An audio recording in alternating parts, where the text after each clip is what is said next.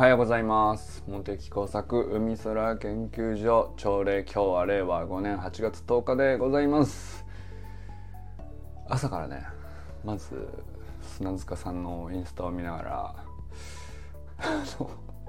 勝手になんですけどこれ音声なし僕で僕音声なしでねいつもインスタ見るんでなんですけど勝手にもうロッキーのテーマが流れてきちゃうっていうあのパフォーマンス。ユージンさんおはようございます。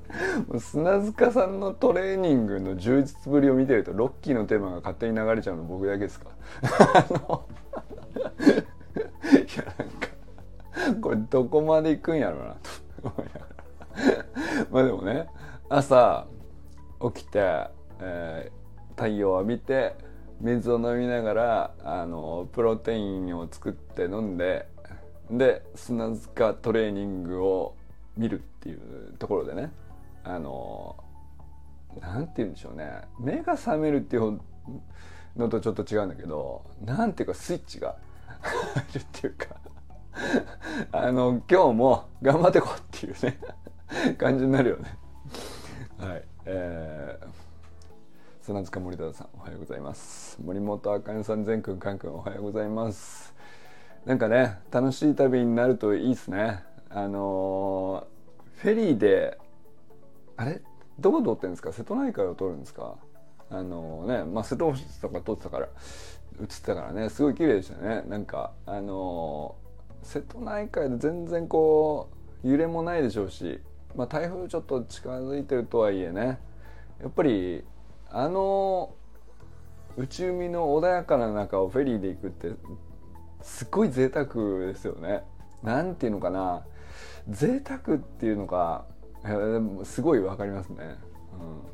うん、いやなんか僕瀬戸内海のフェリーは乗ったことないんだけどまあ大体その太平洋フェリーか日本海フェリーかでこう北海道行く時がね僕のこうフェリー乗ったなーっていう経験なんだけど、まあ、ほんと穏やかな時のねフェリーってああれほどこうなんていうかなんていうのか贅沢なんだよね。時間が。時間が贅沢ですね。まあ空間もそうなんですけど。本当なんていうかある意味ちょうどよく何もやることがないのよ。でまあちょうどよくエンタメがちゃんとしっかり充実してたりするからこうフェリーってね。で何よりなんていうのまあ空間がゆったりもそう生活空間がゆったりもそうなんだけど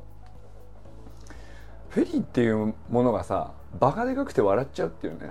っ ていうかよくこんなバカでかいもの作ったなっていう大きさじゃないですか。なんかあれがね俺は好きですね。なんかね。そのまあ新幹線でピューでも飛行機でグイーンでもまあそれはそれでねそれぞれ旅の面白さあるんですけどフェリーの旅はいいよね。なんて言うんですかね。独特の贅沢を感じるというかなんまあ値段自体はね何だったら一番安いわけですけど船ってね。何なんでしょうね。うん。何がどう贅沢と思わせるのかちょっと分かんないんだけど。うん。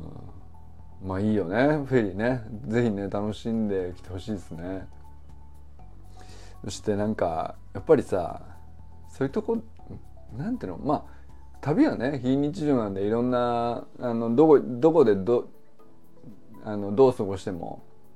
何で行っても非日常で面白いと思うんだけどいやなんか森本家のね旅楽しそうだよな。メンバーが面白いから。いやなんかまあまあいろいろあったでしょうけどもね。その塾だとかあの先月はね陸上の大会があったりあのそれは散々ねこちらもねあの彼らの彼の活躍をねあの僕らはさ応援するっていう形こうなんていうか享楽しみを享受してきた側だからね。でまあなんだったらこう塾に行って勉強頑張ってね受験に向けてとかっていうのもさまあなんていうかもちろん応援するのも応援するなんだけどうーんなんていうか応援させてもらうっていうこうエンタメになってるっていうかさやっぱりなんか一生懸命夢中になって頑張ってあの壁にぶつかってもう本当すげえ好きなんだけどすげえ好きなことをやるのが嫌になっちゃうぐらいまでやり込むとかっていうことじゃない？そういうそういうレベルに達してるわけだよね。なんかそこまでやることっていうのが自体がさなんていうの？自分じゃまあ久しくねいやもうこの40何年の人生なんか何回もないし久しくなってないしね。でそれを誰かがやってるのをできれば応援ぐらいはしたいっていう欲求があってさなんかでもそんなそうそうそこまで頑張るやついないんだよね。近くにね。でも俺らのこう中このサロンの中には常に善がいるんでそれができるんだよね。なんていうかさ。あのレベルで頑張っている。まあだから陸上もそうだしあの受験勉強もそうだと思うんだけどとにかくさレベル高いんだよ。レベル高いものを応援するっていうのはもうなんていうかうーんなんていうのかな、まあ、正直ねうんまあ突き放したり距離取ってしまえばさなんでそこまでやんのでもあると思うんだよね。あそこまでやるっていうのは。まあだまあそうそう言ったら何でもそうなそうなっちゃうんだけどさだからなんか別に高校野球で甲子園で夢中になってる高校球児にさなんでそこまでやんのっていうのと、まあ、野球興味ない人だったらそう思うよね。いやでもそこまでやっちゃうぐらい夢中にさせるぐらいやっぱり面白いものでもあるよねっていうのもやったことある人はすごくわかるじゃないですか。でこれは受験勉強も結局そうなんだよね。あのー、すっげえ面白いのよ。なんていうか勉強って。ハマるとさ何ていうのかな受験っていう謎の、うん、目標設定があってでまあなんかその学校の難易度があったりねその偏差値だったりなんだり何でもいいんだけどただまあそのハードルが高いものに向けてちょっと途方もないような、うん、分量のトレーニングを積んでも届くか届かないかよくわからないものをなぜか目指したくなるっていうねそこにドハマりするみたいな感覚って何ていうの別にスポーツだけじゃないと思うんだよね。でまあ全は今その受験勉強もそれだ何ていうかもうある種の競技だと思うんですよあれはね。でそこにすごいすっげえ好きなんだと思う全はね。でもすっげえ好きすぎてレベル上がってくると今度はあのただやってればいいんじゃなくてやってもなんていうかあの伸びが自分で実感できなくなるぐらいこうねあのある程度のところまで成長するとさ、まあ、最初の勢いでこうやればやるだけこう伸びてた楽しさみたいなところがちょっと別の次元に入ってきてだけどやめるわけにはいかないっていう。でそこでめちゃくちゃしんどくなんだよね。でそこでこうめちゃくちゃやりたいんだけどあのもうしんどすぎると。そういう次元に行くんだよね。だからもうやもうやめるって思うんだよ。これはだから走っててもそう 800m で走ってて最後の最後もうしんどくてもうやめるってなるっていうのとさだからスポーツだったらねあの息が上がってしんどすぎるとかなんでここまでしてそのねあの別に勝っても負けても何の世界も変わらないものに対してどうしてここまで練習やってんのかな？もうしんどすぎるみたいなさそういう世界ってさ あの突き放したらもう別にやんなくていいんじゃないっていうね話になっちゃうけどやってる本人からしたらあのめちゃくちゃやりたいけどでも辛いっていうそのあの領域ね。あるんですよね。いやだからなんかそういうレベルでやってんだなっていうのがこうまあだから全本人も全本人もそうだしさ。あのこれは周りでサポートする側も応援する側もねあかねさんもそうだし塾の先生もねそういうレベルの人を相手にするっていうのは本当大変なことだと思うんですけどね。まあそこまで来ると何ですかね。トレーニング量が多ければ多いだけ必ず届くっていう保証も何にもない世界でさ。じゃあ質が良ければいいのか。まあ質も当然質も量も当然あった上ででも届くか届かないか分かんない。なんだったらじゃあ今度そのねあのみんなぶつかると思うんですよ。やめもうすっげえやりたいんだけどあもうやめるってなるっていうさそのメンタル部分っていうかさ。それどれだけこうねレストを取るっていうか休憩を適度に取るということがね一番適切なのかなんて。終わったら分かんないよ。受験終わったら。あれ1週間ぐらい休んでても受かったなって。受かった人は言えんのよ。だけどさ。なんていうの？まだ受験これから先です未来にあってまだまだ目標に到底届きそうもないですみたいな段階であの山登ってる最中にさ適切に休むって適切って何っていうのをさもう怖くて決めれないんですよね。あれはねしんどいと思うんだよね。その支える方も支えられて頑張る側もさあのこれ休んでいいのかな？休んだことで落ちたら後悔するみたいなのもさ常にこうどっかに頭の中から抜けないから休んでるようでも休まらなかったりするしね。あの いやしんどい競技だなと思いますよね。でまあだから本当に、えー、その競技をやったことがない人でその競技に興味を持ったことがない人なんでそこまでやるのって思うぐらいのレベルなんですよね。まあだからそのまあ野球とかだとねあのポピュラーだから分かんないかもしれないけどまあたなんでしょうすごくマニアックな競技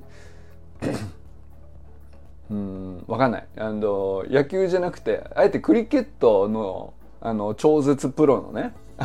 インドにインドに行ったらねあの何億稼ぐスタープレイヤーがいるわけですけど何十億とかね年俸が、まあ、だからそういう世界に行ったらさあのなんでそこまでやんのと。クリケクリケットでなんでそこまでやんのと。よくわかんないなってなるじゃないですか。あのまあだ小学生のうちからそこまでやりますみたいな世界ってあると思うんだよ結局ね。よく知らないけど。よく知らないけどなんでそこまでやんのかなみたいな。あのすげえこう離れた距離で全然よく知らないものとかに対してはあのでもほやってる本人はさもう世界の全てがもうそれになっててあのすんげえやりたい。でもすんげえ辛いからもう今すぐやめたいみたいな。そう。いうレベルにねこう何億人という人たちがこういたりするっていうさ。まあだから そういうことなんだろうね。なんか競技こそ違えどね。みんなそれぞれそういう競なんか夢中になるものが見つかってそういうのをやってるっていうこと自体がねなんかある意味贅沢なことなのかもしれないですよね。うん、と思ったり他人事感でちょっと喋ってるっていうのもあるんだけどね。いやでも実際それはあるんじゃないかなと思ったりしましたよね。こうこの一連のうんまあ7月ぐらいからずっとさあのものすごいジェットコースターのようにこう上がって下がってやってましたけど 森本家。面白いね。目が離せないとはこのことですよね。でもとにかくね我々はもう応援するしかないんでね。あのー、応援するっつってもさなんかもう今更頑張れも何もないと思うんだよね。ただただ目が離せないっていう状態にいますよっていう。ただそれだけしかないんだけどさ。うん、まあでもねあの赤井さんの熱い話聞いてるとねすごいなんていうかいいメンバーいるなっていうね。なんていうか赤井さんだけじゃなくてさ森本家っていうメンバーですよねあの家ごと関わってくださってるからねとにかくサロンとしてはねあのただただ無条件に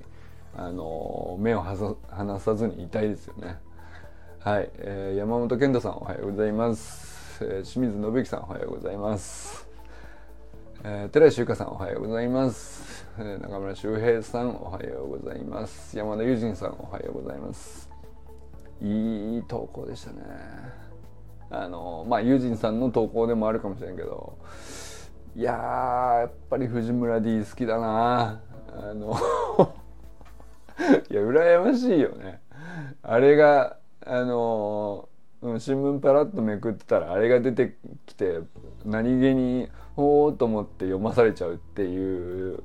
のを想像したらねいやあれも贅沢の極みだよね。なんていうかいや最高のエピソードさすがに藤村さん藤村 D はあのまあしゃべ喋ってる藤村 D しかねあの僕らは基本的には「水曜どうでしょう」のディレクターっていうことでしか認識してないから僕文章で初めて見たんですけど面白いな面白いなまずそのエピソードのチョイスとしてのまあくだらなさからくだらないっつっちゃあれかもしれないけどまあねあの痛いっつってんだからさあの痛みをこらえている話なんだからあの本人にとっては大変なんでしょうけどまあでもそれをさなんていうかうんまあまあ日常っちゃ日常じゃないですか。でもそのなんていうかな本当どうでもいいテーマなんだよ。どうでもいいテーマをさ地球温暖化にっていうさまあすごいこうバカでかい仰々しいテーマにこれがまた無理やりでもなくね しかし結びつかねえだろっていうツッコミの余白もよ残しつつねいや見事な構成の文章だなと思いながらこう なんでこんなとこに才能つぎ込んだのかなってさそれも合わせてなんですけど。もうとにかく俺は何でこれ笑ってんのかなと思いながらもうゲラゲラ笑っちゃったんですけどそのなんでの？エピソードとしても面白いね。単純にこう振りとオチの連続でも面白い。でまあたしとにかく読ませるなっていうまあコラムなんですかねあの面白いなってこうまずまずね表面の第一層としてのこう美味しさとしてはさエピソードがくだらないのに振りと落ちであの連続させることでどんどん読ませるっていうまあそういうねあのパッと見たら誰でも分かる面白さですよね。で藤村 D マニアからするとさやっぱテレビマンっていうその なんていうの？テレビマンっていう肩書きとか、まあ今まで水曜どうでしょうでああいう語り口でやってたっていうキャラも乗っかっちゃってるから、まあこの、その第二層でもう一味別なこう美味しさがあるっていうかさ、あの、目に浮かぶよねっていうさ、あの、そこにじわーっとくるこう、なんていうか別な面白さがあるじゃないですか。で、第3層、第4層にもまた別途ね、なんていうか、いやテレビマンっぽいなこの構成とかね。そ のコラムニストが書くコラムじゃないわけよ。なんていうか。テレビマンなんだよねあくまでね、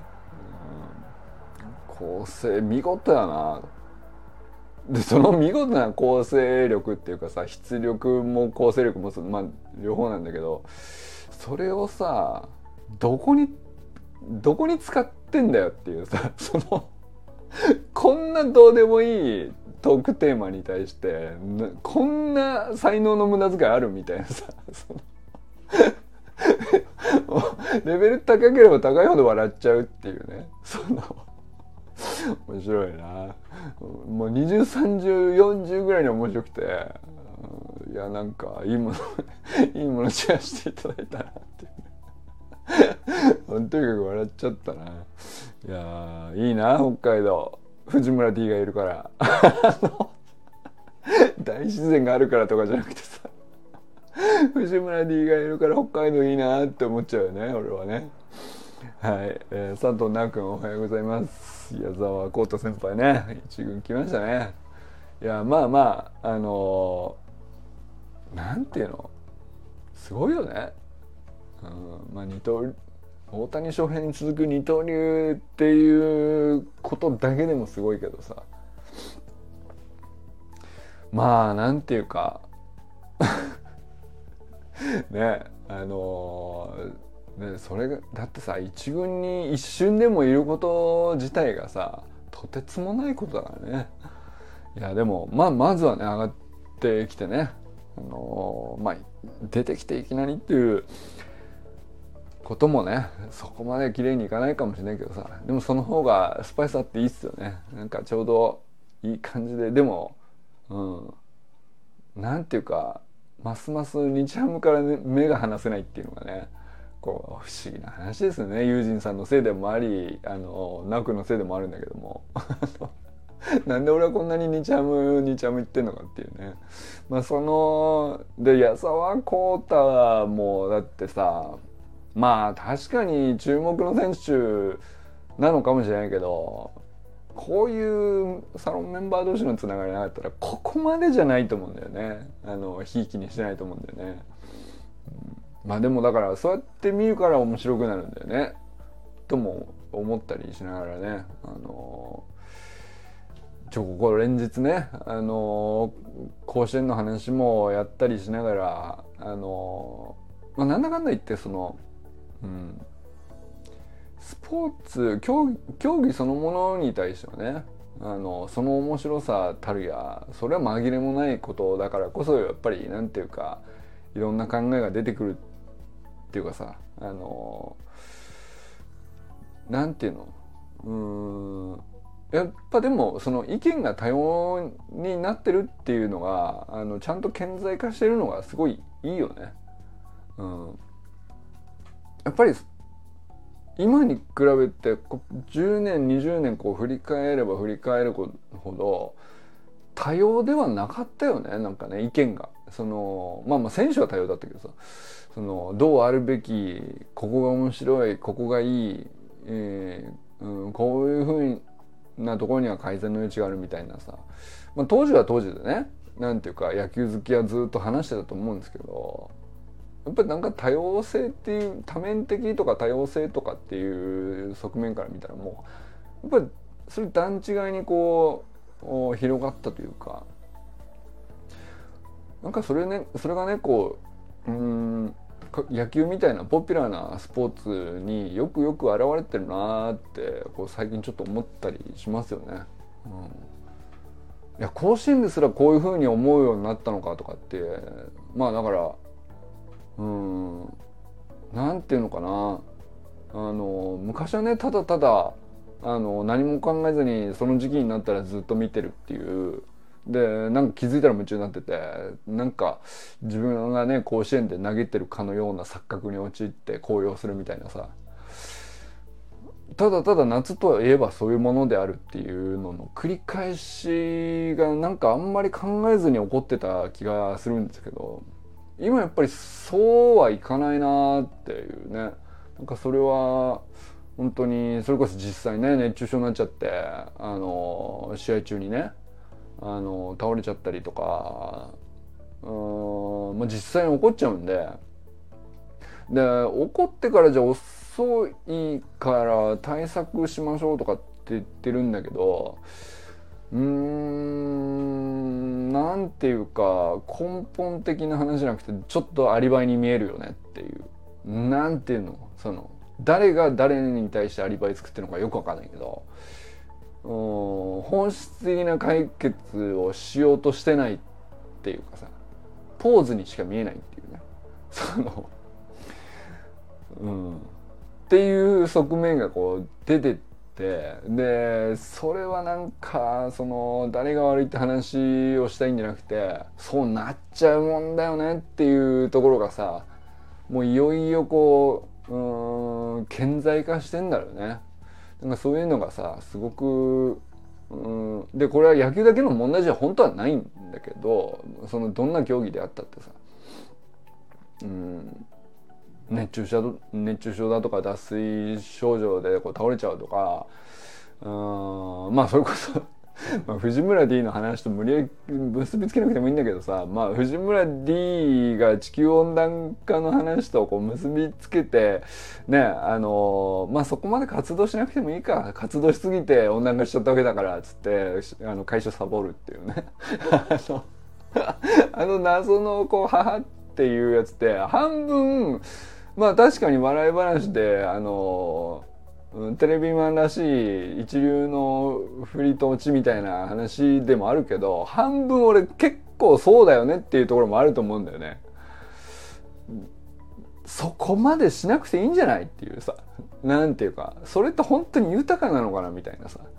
うん、いや一流を目指すとか世界一目指すとかあの極限まで体鍛えるとかあの素晴らしいことだからそれなんか疑いようもなくて止めれないんだけどみんな。あの一方でなんかそこまでしなきゃいけないんだっけみたいなやつってうーんなんかなんていうかな言いにくいんだけど言いにくいんだけどもそれも一面の真理だなっていうか冗談っぽく言ってるけど実は半分本気なんじゃねえかなっていう、うん、それはちょっとあったりすんだよね。うん、でまあでもなんていうかあのじゃあ全員怠惰にこう全部休んで何もしないでダラダラしてればいいじゃんがいやあの言いたいわけじゃないのよ。あのそういうなんていうかしょうもない、えー、意見というのかあの表明というのかそれもまあだから許されるだけのこう多様性になったというのが一側面と向きになりすぎてかえってこれ豊かじゃないよねっていうのに対してはやっぱり一面そういうとこあるかもねってうん考える余地はなんかねなんなんとなくこうそういう雰囲気はあってもいいんじゃないかなっていうねことなんでしょうね。うん、やっぱりどうしたってこう過去の成功体験とヒーローとうん世界一と目標達成となんかそれを追っかけることの美しさとさそこからなんか抜け出せないっていうのはもう何て言うかそれもすげえあるんだけどでそれずっと応援する側だとしてもね取り組む側だとしてもどっちにしてもあった方がいいっていうこと自体は全く否定しないんだけどそこまでやんなきゃいけないんですかっていうのがよく起こってるなともいうのをなんかあの話題にすること自体はなんかした方がいいような気がっていうね。なんかそういうとこだよね。あのちょっとうまく喋れないんだけど。まあでも甲子園見てて野球見ててめちゃくちゃこう大好きだからさ。あの楽しんでれば楽しんでるほどなんかそれがそういう反対側でなんかそういう感情がこう湧いてきちゃうのがね最近はありますあったりしますね。はい、えー、小山愛さんおはようございます阿部由紀香さんおはようございますお二人ともねなんかあの旅からひとまずね一段落して戻られて、えー、まあねこのまずひとまずお盆かなっていうね感じでで、まあ、僕もねちょっと明日から、えー、大阪のね妻の実家の方に帰って、まあ、お墓参りとかちょっとして、えー、まあその間ねちょっと朝礼もお休みしようかなと思っております。えー、で戻ってくるのが、えー、14日かな。あのー、まあお盆ドンピシャのところではないんだけど、まあ、15日は戻ってくるのでするかも。まあでも朝礼じゃなくても何かしらね。あのサロン内には 何かしらこう見たもの聞いたもの思ったことをどんどん記事書いちゃう気はしますけどね、うん、あ周平さんおはようございます。あのまあひとまずね、えー、明日から、えー、14日までかな。うん大阪の方に行ってお墓参りしてとかっていう、まあ、ひとまずのお盆休みですね。で15日もあのひょっとしたら朝礼もスキップするかもしれないですねだからまあちょっと1週間ぐらい、えー、お盆休みということで あの正式に何時からいつもねこの朝の時間にっていうのがあのしないかもしれないですけどまあちょこちょこ思いついたらねあの向こうでもライブにするかもしれないしなんか何かしらの投稿でやり取りという形かもしれないですけどね、まあ、引き続きあのまあ、サロンとしては動いてると思うんですけどね。はい。ということで、えー、皆様今日はどなたと笑いますでしょうか？そしてね良きお盆 お過ごしくださいませ、えー、周平さんありがとうございます。ゆうじんさんありがとうございます。じゃあね